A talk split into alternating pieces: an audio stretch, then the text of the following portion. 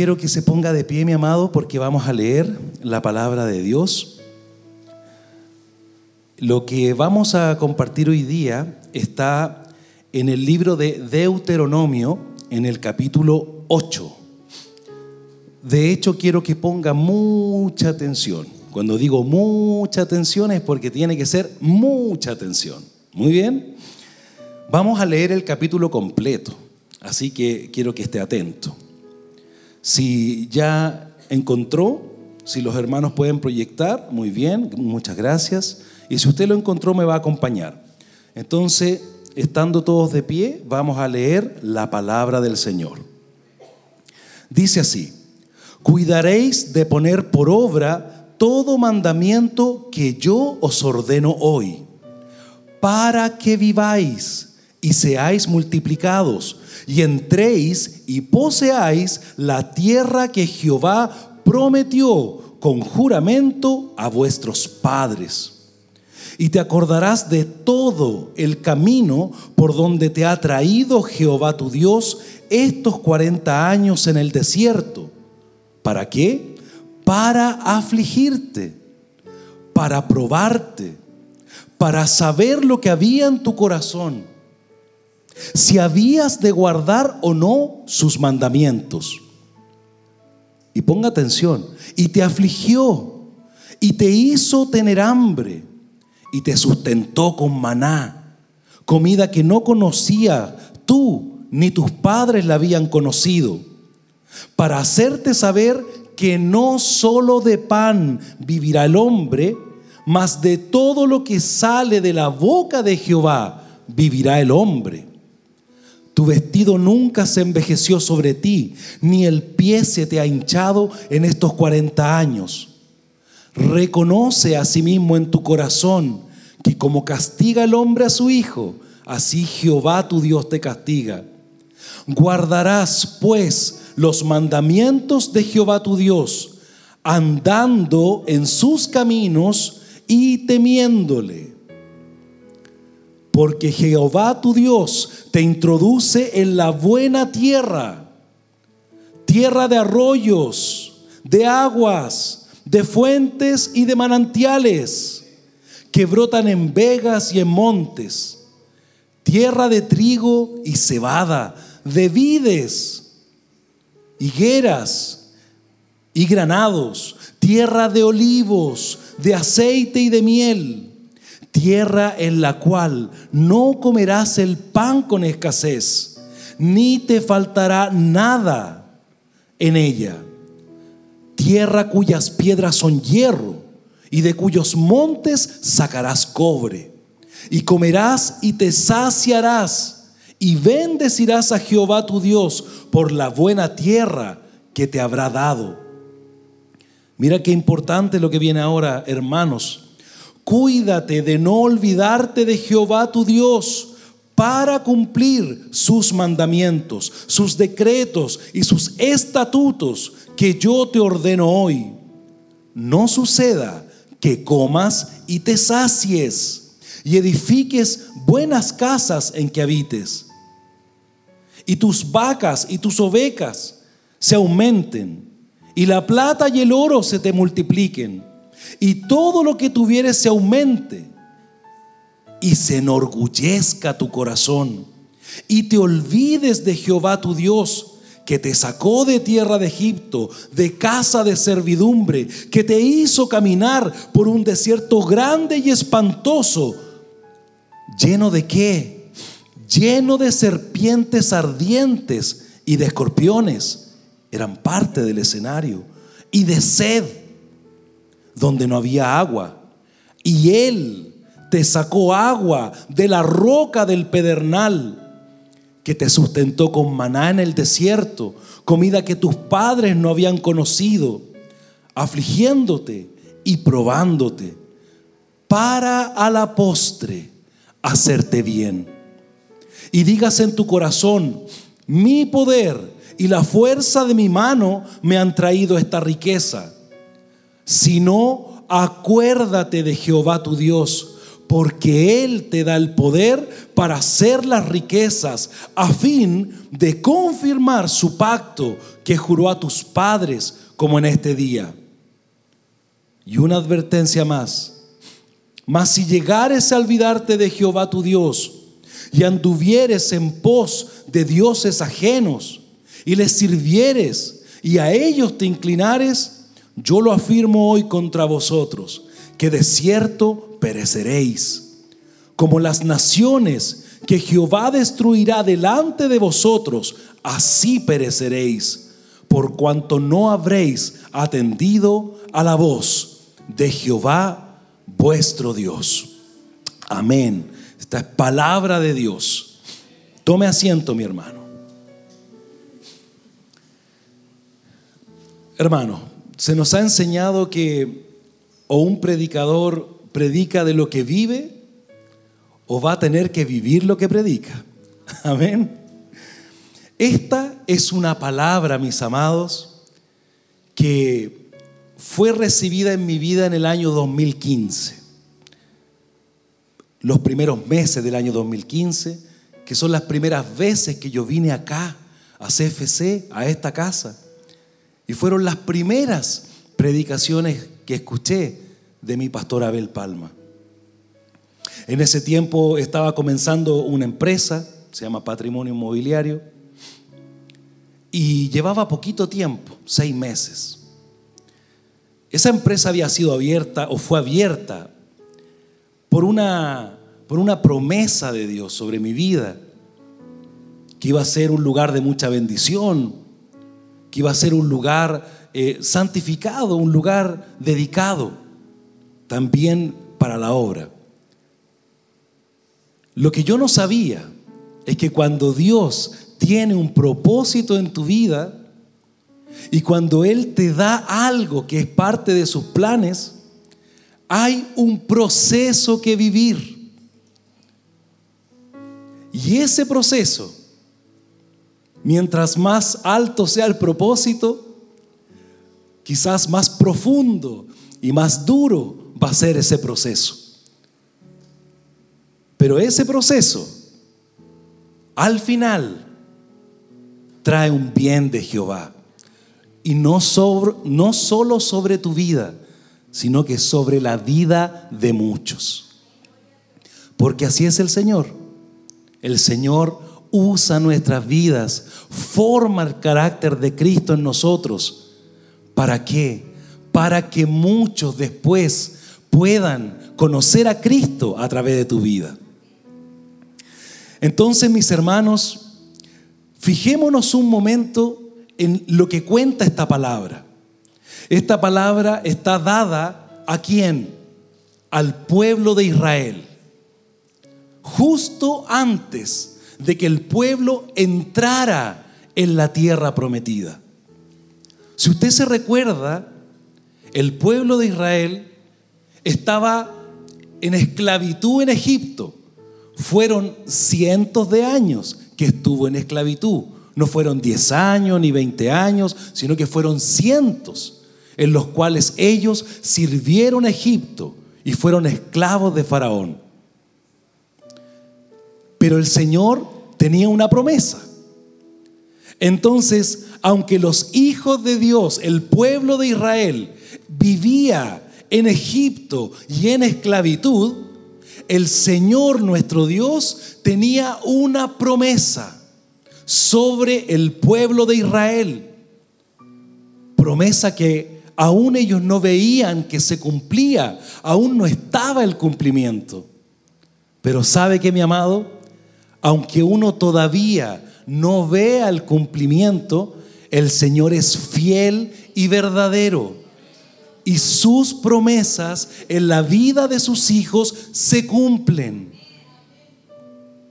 Lo maravilloso de esto es que entre el momento en que uno está viviendo en Egipto en esclavitud y el momento en el cual se vive la plenitud de la promesa del cumplimiento, ¿sabe lo que hay en medio, mi amado?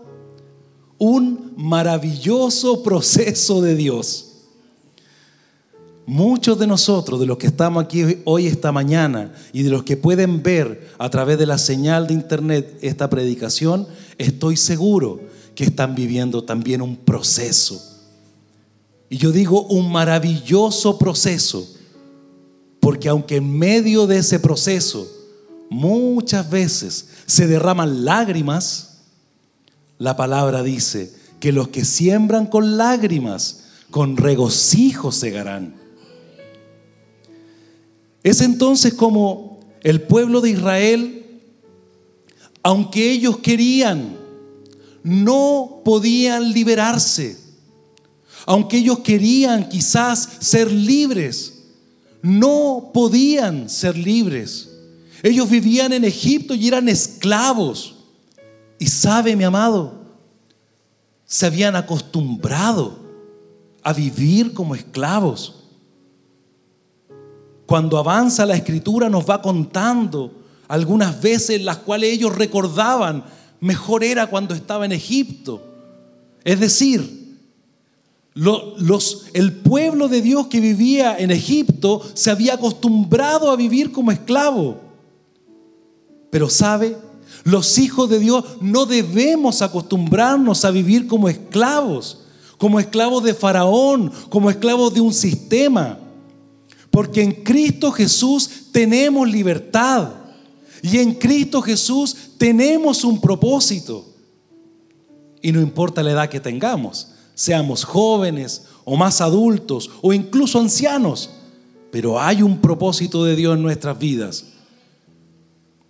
Es entonces, mis amados, cuando, aunque el pueblo de Dios tenía el deseo de ser libre, cuando las cadenas de la esclavitud están puestas sobre la vida de alguien, solamente el Señor es quien puede librarle.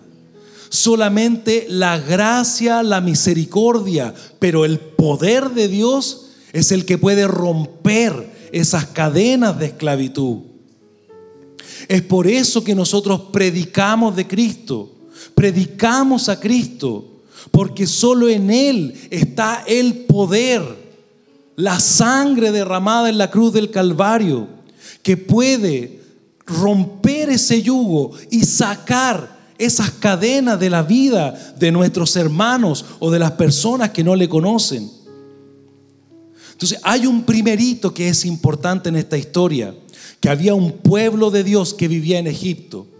Y hubo una transición, hubo un éxodo Hubo un momento en el cual el Señor, el Señor, no ellos por su propia cuenta, sino que el Señor, con maravillas, con prodigios, con cosas extraordinarias, que son en este caso las plagas, da la libertad a su pueblo.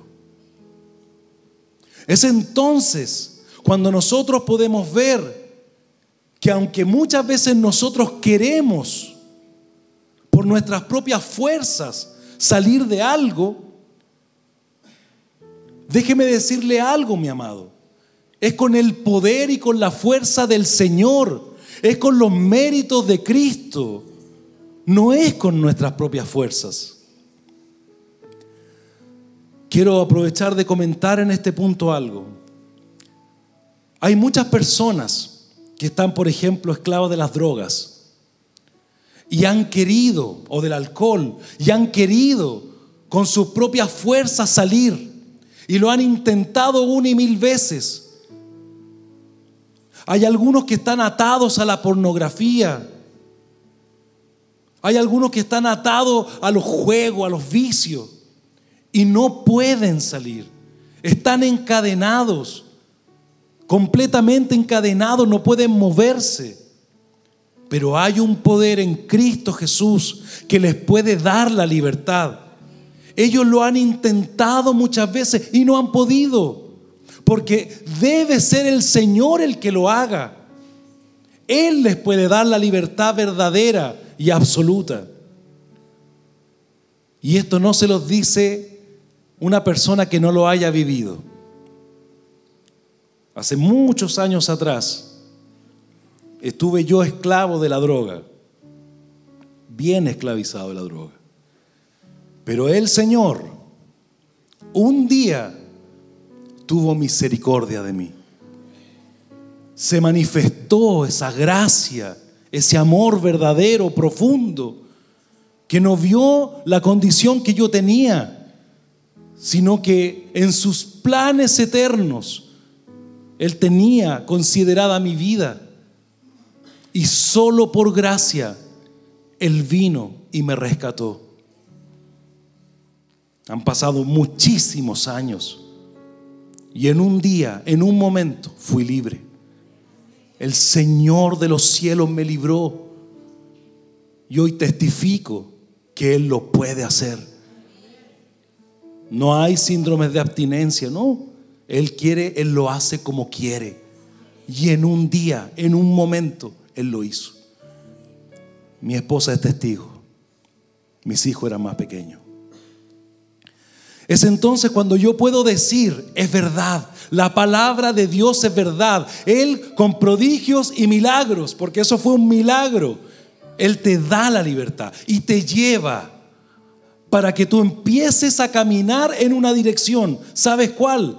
La dirección que Él quiere para ti, el camino que Él tiene trazado para ti. Pero sabe, mi amado, para poder salir de Egipto de la esclavitud y llegar, y llegar a esa tierra prometida que se llamaba Canaán, en medio de esos dos lugares, ¿sabe lo que hay? Hay un desierto, mi amado, un desierto. Es decir, la palabra decía acá, es Jehová el que te sacó de Egipto donde tú eras esclavo. Pero Él te llevó al desierto cuando yo escuché esta palabra por primera vez, yo dije, Jehová me lleva al desierto. Yo pensé que era Satanás el que me llevaba al desierto. No, Jehová, mi Dios, me lleva al desierto. Y mire lo que dice la palabra. ¿Y para qué me lleva? Para afligirte. Wow, cómo Dios me va a afligir. Para probarte para saber lo que había en tu corazón. El Señor lo sabe. El que tiene que saberlo es uno. ¿Qué es lo que está en tu corazón? Para saber si habrías o no de guardar sus mandamientos. Y describe el escenario del desierto.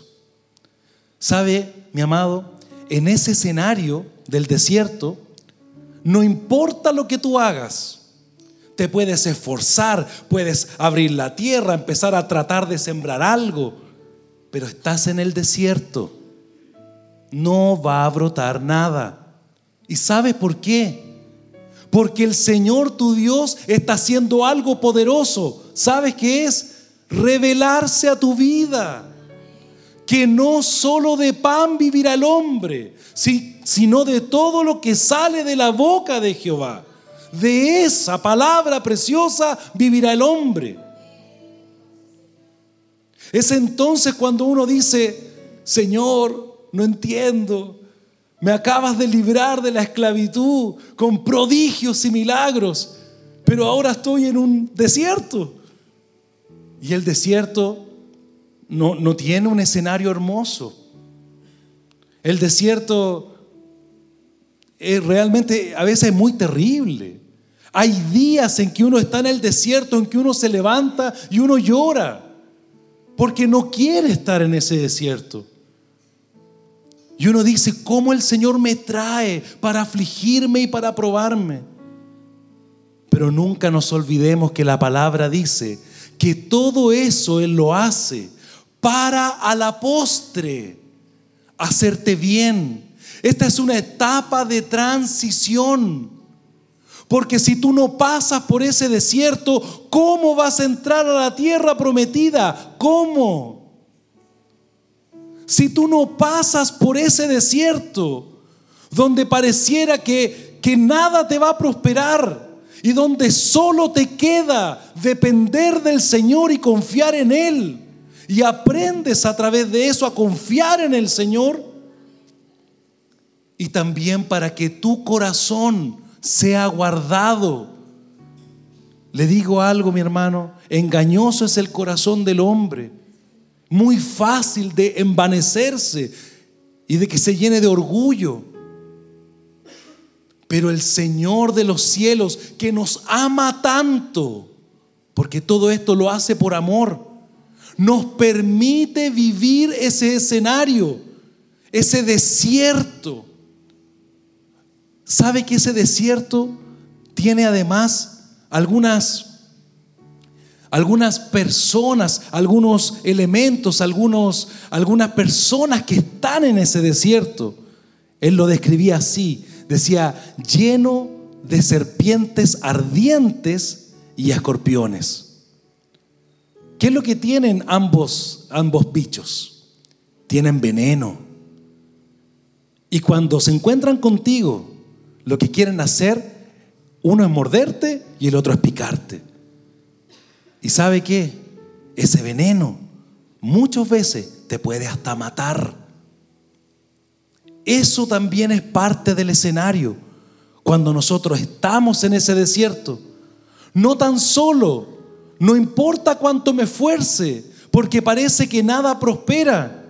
Pareciera que hasta el Señor se ha olvidado de mí. Sino que además están las serpientes ardientes y los escorpiones. Piense en su propia vida, mi hermano. Piense en sus propios procesos e identifique quién podría ser los que cumplen ese rol. Serpientes ardientes y escorpiones. ¿Sabe? El Señor permite que en ese escenario ellos estén. Pero le digo algo, el Señor de los cielos que lo lleva a ese desierto, lo lleva para transicionarlo a otro lugar. Por lo tanto, yo hoy le digo, aunque usted se rodee en ese desierto de serpientes ardientes y escorpiones llenos de veneno que quieren morderle, que quieren picarle para matarle, no podrán hacerlo porque el Señor de los cielos es el que no se lo permite. Y aunque ellos intenten mordernos, y aunque intenten picarnos con ese aguijón, no lo podrán hacer. Porque el Señor tiene un propósito con nuestras vidas y ese propósito nos guarda. Nosotros vamos a llegar donde el Señor nos va a llevar. ¿Y sabe por qué, mi amado? Porque el Señor es el que está haciendo la obra en nosotros. El que comenzó la buena obra en ti, la va a perfeccionar hasta el día de Jesucristo. Por eso yo testifico que eso es verdad. La palabra de Dios es verdad. Es verdadera. Estuve en ese escenario. Y quizás más adelante, si el Señor lo quiere, me hará pasar otro proceso. Pero es tan diferente. Porque cuando pasé mi primer desierto, la verdad, miraba el cielo y decía, Señor, yo no, no quiero preguntarte por qué. ¿Por qué, Señor? Porque a mí no. Pero yo sé que he confiado en ti. Yo sé que no me he apartado de ti yo sé que mi corazón está inclinado a ti, pero no sé por qué estoy en este desierto. Y empecé a cuestionarme, empecé a, revisar toda mi vida. Pero en medio de eso había una palabra, una palabra que me sostenía, una palabra que me decía que eso era momentáneo. Deuteronomio capítulo 8, la que acabamos de leer. Esa palabra que fue recibida fue la palabra que me sostuvo en medio del escenario del desierto. Porque esta palabra dice así, el Señor Jehová te sacó de Egipto, de esclavitud. Él te llevó al desierto para afligirte. Entonces el día que yo estaba afligido, yo decía, Señor, tú me estás afligiendo, estás moldeando mi corazón, mi carácter, conforme al carácter de Cristo. Pero era duro. También hubieron días que aunque yo confiaba en el Señor, también lloré. Y dije, Señor, este día no lo quiero vivir. Eh, no es que no quisiera vivir, sino que tenía que enfrentarme a algunas cosas que eran difíciles. Porque en el escenario del desierto las cosas son difíciles. En el escenario del desierto, mi amado, no importa cuánto tú quieras guardar para el día siguiente, porque no se puede. Porque el único sustento que hay es diario. Se llama maná y proviene del cielo. La palabra enseña que ese maná no se podía recoger para dos días, con excepción de un día, que era el día anterior al día de reposo. La única vez que podía recoger doble porción es cuando venía el día de reposo y no se recogía. Y eso, mis amados, es lo que muchas veces nos toca vivir, que aunque nos esforzamos, vivimos en el día. Y aunque queremos guardar para el día siguiente, a veces no alcanza. Pero le digo algo, mi amado. El escenario del desierto no es eterno. El escenario del desierto en sí mismo no es malo. Es el tiempo en el cual el Señor está preparando tu corazón, tu vida, está formando el carácter de Cristo en ti.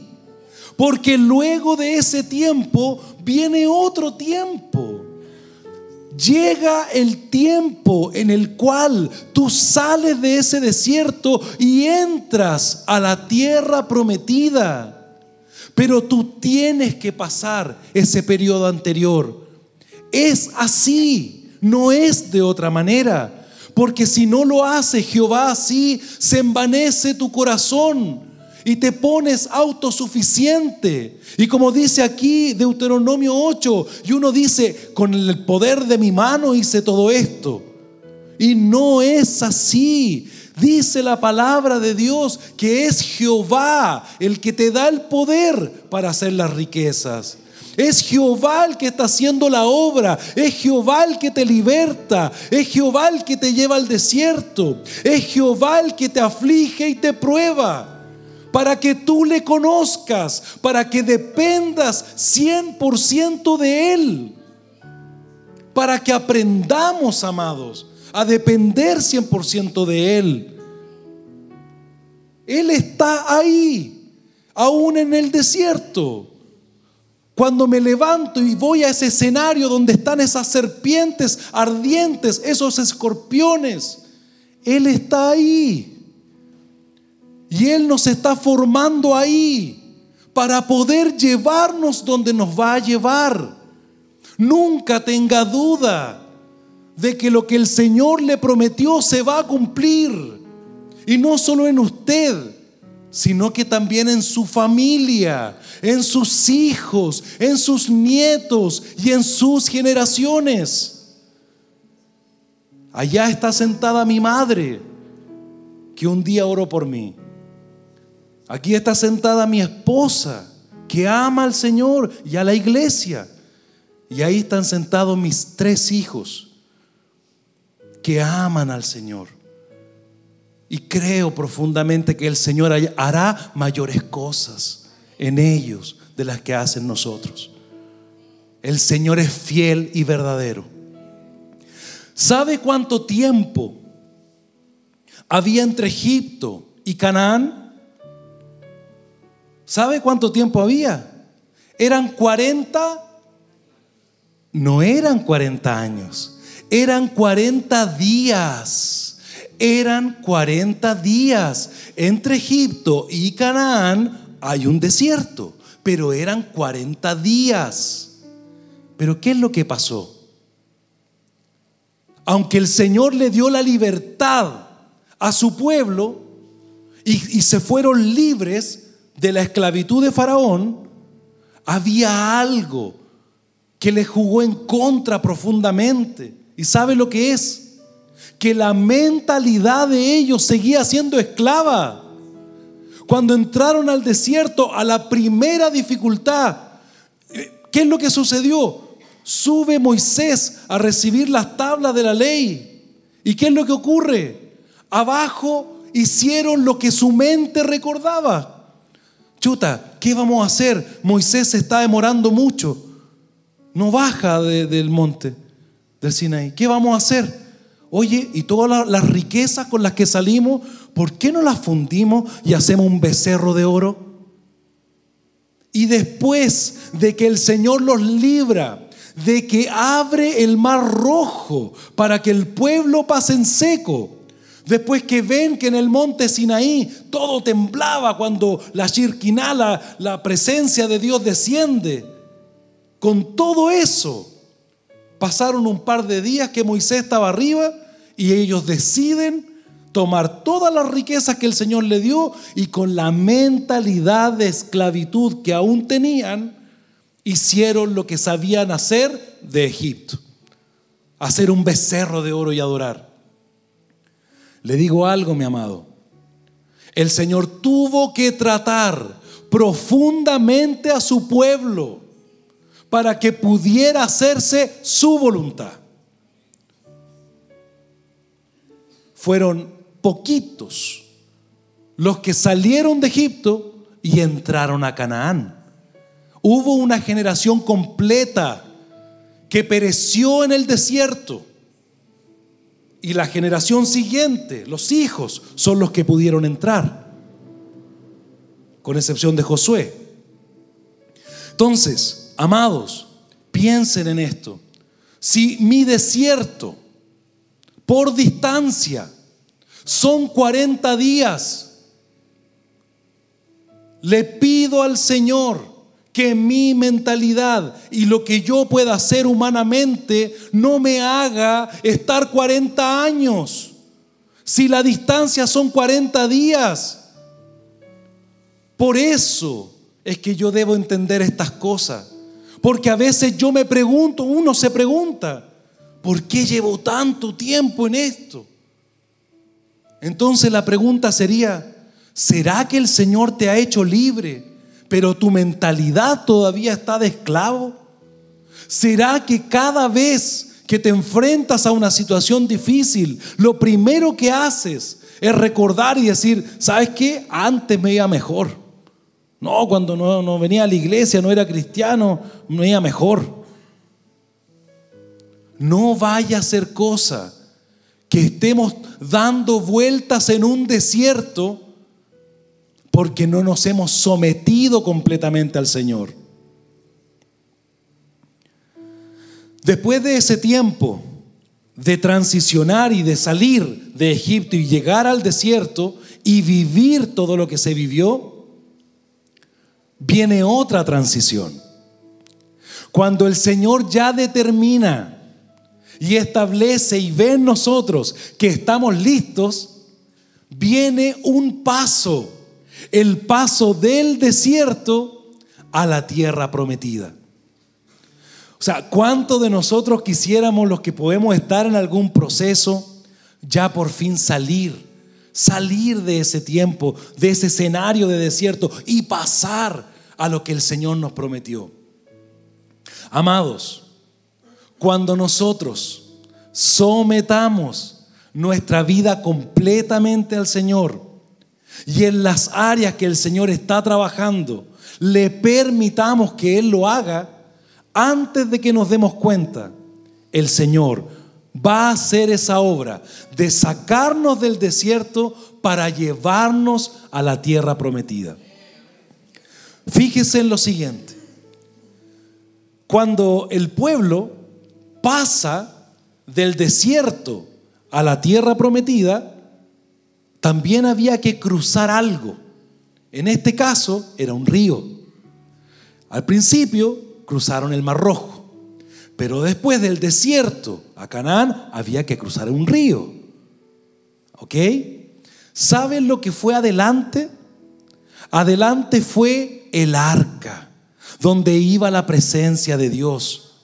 Eligieron de las doce tribus a un hombre, a un príncipe para que cargara el arca. Y cuando ellos se metieron, la primera vez pasaron en seco, porque Moisés abre el mar rojo y el Señor lo abre y ellos pasan en seco. Pero la segunda vez, ellos tuvieron que meter sus pies en el agua y empezar a caminar para que el, el río se abriera. Así que hermano, si usted ha estado en este tiempo, en este proceso de estar en un desierto y usted logra identificar que ha estado pasando esta temporada de desierto y de repente ve que sus pies están mojados y que el agua empieza a subir, no se asuste. Es muy probable que esté a punto de salir de ese desierto y que esté a punto de que el río se abra para que usted pase a la tierra prometida. Confíe en el Señor, sujétese del Señor, sométase al Señor. Y si usted ve que haciendo eso el agua empieza a subir, no se asuste. Lo más probable es que esté a punto de salir de ese desierto y entrar a la tierra prometida. Cuando el pueblo avanza y se abre este río y cruzan a la tierra prometida, ¿qué cree usted que pasó? 40 años en el desierto. ¿Usted qué piensa? ¿Que, que cuando entraron, qué habrá pasado? Llegaron, dijimos, ah, llegamos a la tierra prometida, entonces aquí nos vamos a sentar, vamos a hacer una carpita, vamos a poner las tiendas. ¿Usted cree que hicieron eso? Amados, cuando el pueblo de Dios, cuando los hijos de Dios salen del desierto después de toda esa temporada y pisan la tierra prometida, comienza un nuevo desafío. ¿Sabe cuál es? Y escúcheme bien, amado, porque hay algunos de nosotros que estamos saliendo del desierto y podemos identificar que nuestros dos pies están puestos en la orilla de Canaán. No vayamos a pensar que ahí hasta ahí llegamos y, y ya lo hicimos bien. No, no, no, no, no entendamos que la tierra prometida se conquista. Ciudad tras ciudad se conquista. La tierra prometida se conquista, amados. Están ahí todas esas ciudades que nosotros no edificamos, pero debemos tomarlas, debemos conquistarlas. Cuando llegamos ahí es solo porque Dios sabe que podemos estar ahí. Si no, no llegamos. Si no seguimos en ese proceso. Por eso es tan importante que el Señor haga lo que tenga que hacer. No lo impidamos para que podamos pararnos en la orilla de la tierra prometida. Pero sabe que mi amado, hay una clave hay un, un código, algo que yo debo hacer para poder conquistar. ¿Sabe? El que entró a la tierra prometida fue Josué, liderando el pueblo. Josué era un general con estrategia de ejército, un hombre valeroso, un hombre que peleaba la batalla, era, era un militar, era, era un hombre muy capaz. Pero usted cree que la tierra prometida se conquistaba con una capacidad humana? No, mis amados, no es la capacidad humana. ¿Sabe cuál es la clave para conquistar una ciudad y otra ciudad y otra ciudad y otra ciudad? La clave se llama obediencia. Si nosotros como hijos de Dios estamos parados en la orilla de Canaán, no bajemos los brazos, sino que entendamos que es ahí donde el Señor nos da un escenario nuevo para que podamos poner en práctica lo que Él nos enseñó. Que seamos hijos obedientes a sus mandamientos, a sus principios. ¿Sabe, mi amado, lo que sucedió cada vez que el pueblo obedecía? A veces, amados, no hacían nada y conquistaban las ciudades. Recuérdese los muros de Jericó, que eran anchos, gigantes, impenetrables. Y el Señor le dice a Josué, tienes que ir, darte siete vueltas con el pueblo por alrededor y cuando termines la séptima vuelta, tocan las trompetas, dan un grito y los muros caerán. Y uno dice, imagínese Josué, estratega militar, general, y tiene que darse siete vueltas con todo el pueblo desprotegido, así que de, arriba le podían tirar flechas, daba lo mismo, y siete vueltas, ni siquiera una y rápida, sino que siete vueltas. Y después de las siete vueltas, demos un grito y se caen los muros gigantes de roca. Ese era el desafío de Josué. Amados, ese es nuestro desafío, creerle a Dios a pesar de que lo que está frente a nuestros ojos no tiene lógica. Es fe, obediencia en medio de algo que mi lógica a veces me impide creer. Pero si soy un hijo procesado, voy a confiar en mi Señor. Por eso es que hoy día le doy gracias a Dios por el desierto. Porque si no paso los desiertos, no conozco a mi Señor y no puedo confiar plenamente en Él. Preciosos son los días de los procesos del Señor en la vida de nosotros. Por eso dice la Escritura, hermanos míos, Tened por sumo gozo cuando os halléis en diversas pruebas, ni siquiera en una, en diversas pruebas. Es por esto, porque así conocemos al Señor. Así es revelado ese Cristo en nosotros. Así se forma el carácter de Cristo. Hoy día, mis amados, lo más importante de todo es que usted puede identificar. Está todavía en Egipto. No ha podido salir de la esclavitud. Solo y con sus fuerzas nunca va a poder. El Señor de los cielos y de la tierra tiene el poder para librarle. ¿Está usted en el desierto? Está en esos días difíciles, que no tiene, no importa lo que haga, no prospera. Tenga fe, porque el Señor de los cielos lo llevó allá para transicionarlo a otro lugar, para procesar su vida, para revelarse. Él le va a sustentar.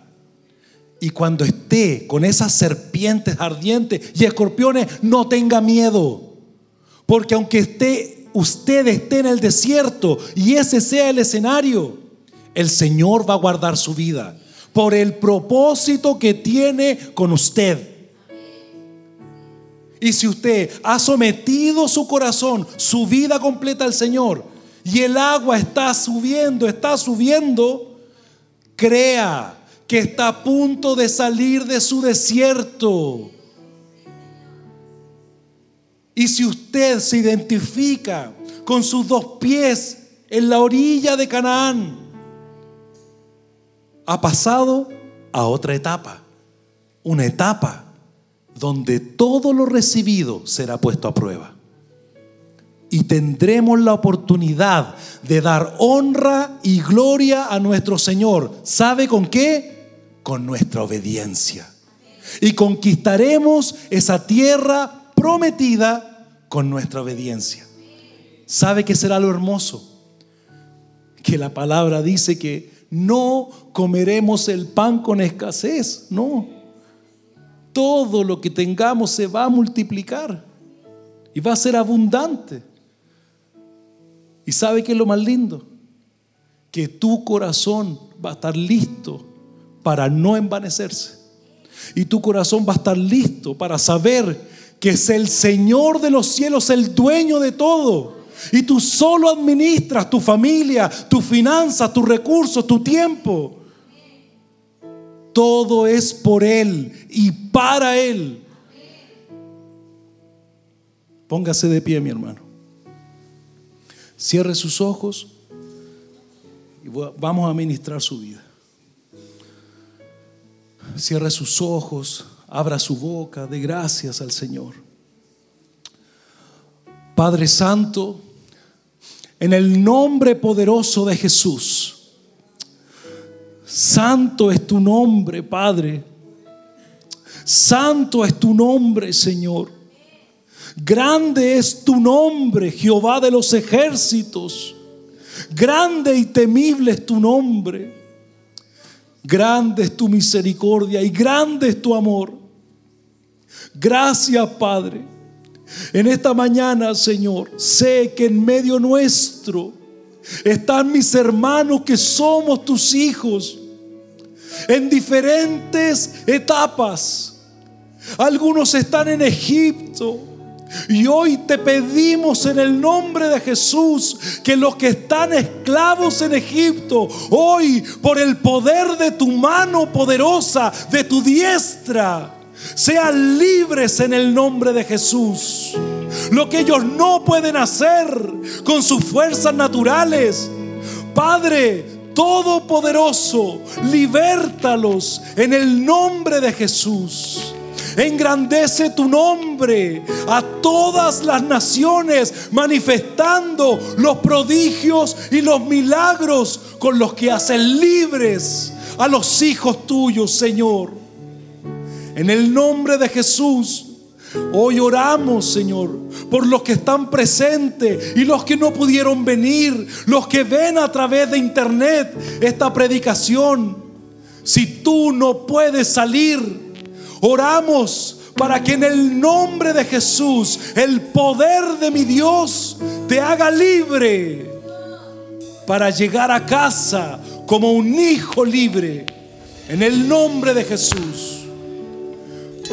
Si tú, hermano mío, que estás acá o que ves esta predicación, estás en medio de un desierto, hoy te decimos en el nombre de Jesús, este tiempo será tu mejor tiempo. Este tiempo conocerás al Señor como nunca lo habías conocido. En este tiempo te será revelado quién es tu Dios, quién es tu Señor. Y será formado en ti el carácter de Cristo. No morirás en el desierto. No morirás en el desierto. Confía en el Señor tu Dios, que Él te levantará de en medio de las serpientes ardientes y los escorpiones y ellos no podrán dañarte porque el Señor guarda tu vida para un propósito eterno. En el nombre de Jesús, bendecimos tu vida.